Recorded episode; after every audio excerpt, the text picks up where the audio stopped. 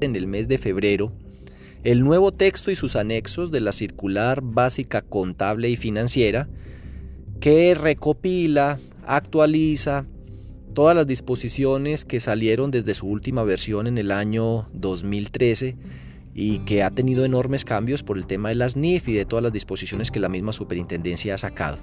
En esta ocasión ha dividido el texto en cinco títulos y seguramente unos habrán suscitado más interés que todo, pero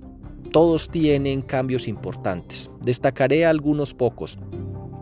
Si estamos en el título primero, que habla de las disposiciones comunes,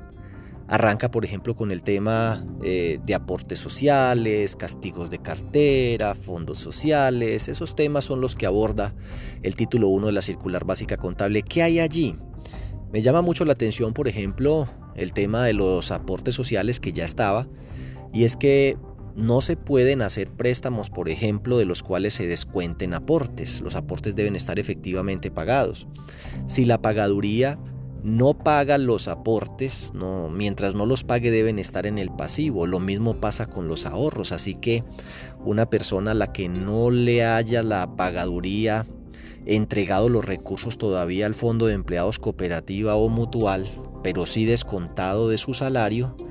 pues no se va a inhabilitar el asociado, pero no va a poder retirar, por ejemplo, los ahorros que ya le descontaron y eso va a tener efectos además en la morosidad eh, de la cartera. Eso es una novedad importante a revisar en el tema de los aportes sociales. Otra novedad importante tiene que ver con los fondos sociales donde definitivamente la superintendencia prohíbe casi bajo cualquier casi no, bajo cualquier circunstancia alimentar los fondos sociales por la vía del gasto lo que no significa que las entidades no puedan desarrollar las actividades que han venido haciendo, tendrán que hacerlo, incluirlo en el presupuesto, hacerlo autorizar de la asamblea y registrarlo en el momento en el que se produzca con cargo al gasto directamente, sin darle la vuelta por los fondos sociales. Eso va a requerir un cambio cultural importante porque hay muchos fondos que están acostumbrados a hacer una gran ejecución de recursos hacia final de año 500 mil millones de pesos en la fiesta, el regalo, el bono, la ancheta, el paseo, el día de la familia, qué sé yo. Y para que esos 500 mil millones no se vean tan abultados en un solo mes, pues lo que hacen es ir constituyendo un fondo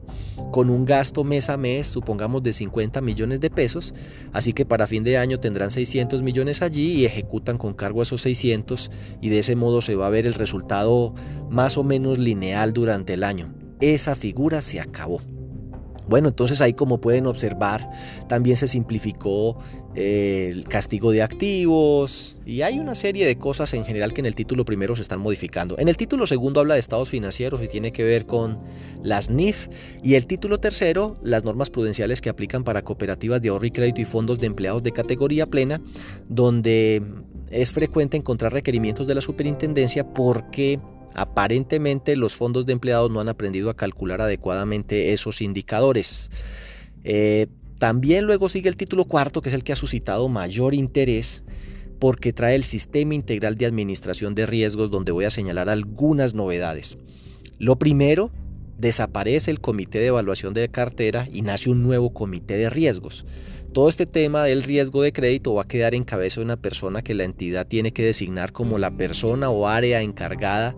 del riesgo de crédito que tendrá que hacer la evaluación de cartera, presentarla al comité de riesgos y el comité de riesgos a su vez con sus recomendaciones lo presentará a la junta directiva o consejo de administración.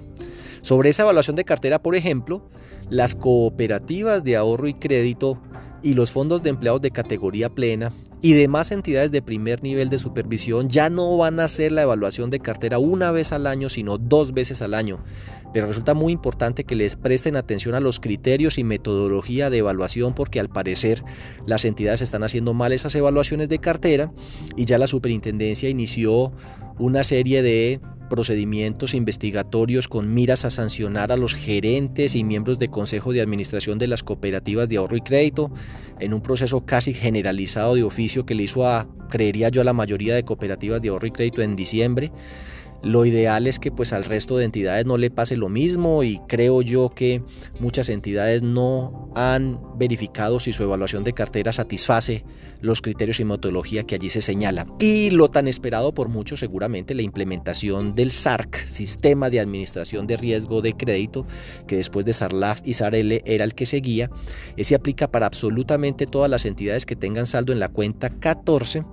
y además pues introduce nuevos requerimientos como la necesidad de hacerle un monitoreo a la cartera a través de metodologías como el análisis de cosechas, las matrices de transición o puede ser cadenas de markup o pues segmentación de eh, cartera, mora segmentada. Incluye una nueva obligación o análisis que debe hacerse que es eh, antes del otorgamiento del crédito la originación eh, a quién le vamos a prestar, bajo qué condiciones, cuáles son los riesgos, cuáles son los límites. Eh, hay que hacer la matriz del riesgo de crédito, igual que lo hemos hecho con Sarlaf y con riesgo de liquidez. Total, hay una serie de novedades y posiblemente la que a muchos tiene más asustados es la pérdida esperada. En la pérdida esperada las provisiones se van a aumentar inevitablemente, pero esa pérdida esperada solo le aplica para fondos de empleados de categoría plena, eh, cooperativas de primer nivel de supervisión, eh, donde están obviamente las cooperativas de ahorro y crédito y aquellas que aún sin tener ahorro sean primer nivel de supervisión. Tenga presente que a todo mundo le toca implementar el SARC con todas sus etapas, solo que a estas que acabo de mencionar el cálculo de las provisiones le cambia. Y la diferencia que arroje ese cálculo bajo la nueva metodología y la que había antes va a tener tres años para irla constituyendo, o sea, afectará los ejercicios del 2022, 2023, 2024, pero todas sin excepción deben llegar al 31 de diciembre habiendo implementado adecuadamente el sistema de administración de riesgo de crédito y los primeros vencimientos arrancan en junio. Y cuando hablo de los primeros vencimientos es que son varias fases de implementación. Bueno, dejando de lado este tema del sistema de administración de riesgo de crédito, eh, cuya implementación vamos a acompañar en un proceso de asesoría grupal que arranca durante 12 sesiones donde les vamos a entregar herramientas cada semana paso a paso el 8 de abril y esperamos contar con todos ustedes. El título quinto también tiene muchas novedades porque la superintendencia está adoptando un nuevo sistema de supervisión por riesgos donde el monitoreo de esos riesgos se va a hacer a través de un nuevo paquete de indicadores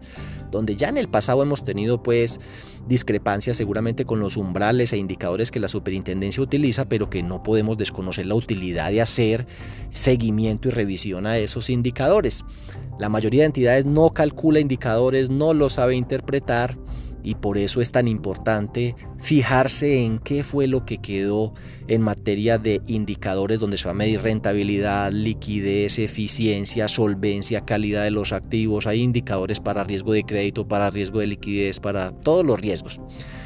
Por eso los invitamos pues a nuestros eventos de capacitación. Tenemos uno el 24 de febrero y 3 de marzo sobre circular básica contable, 24 de marzo sobre circular básica jurídica, nuestra actualización anual de directivos el sábado 17 y 24 de abril, donde trataremos otra vez con los directivos todos estos temas, y la implementación grupal eh, que va a arrancar ahora el 8 de abril. Entonces mi invitación es a que entren a la página web de la superintendencia, descarguen la circular básica contable y sus anexos, empiecen a estudiar esas modificaciones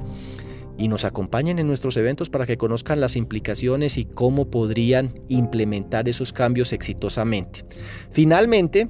riesgo operativo y riesgo de mercado son riesgos que tienen mayores plazos para su implementación y solo va a aplicar por ahora para las cooperativas con actividad financiera.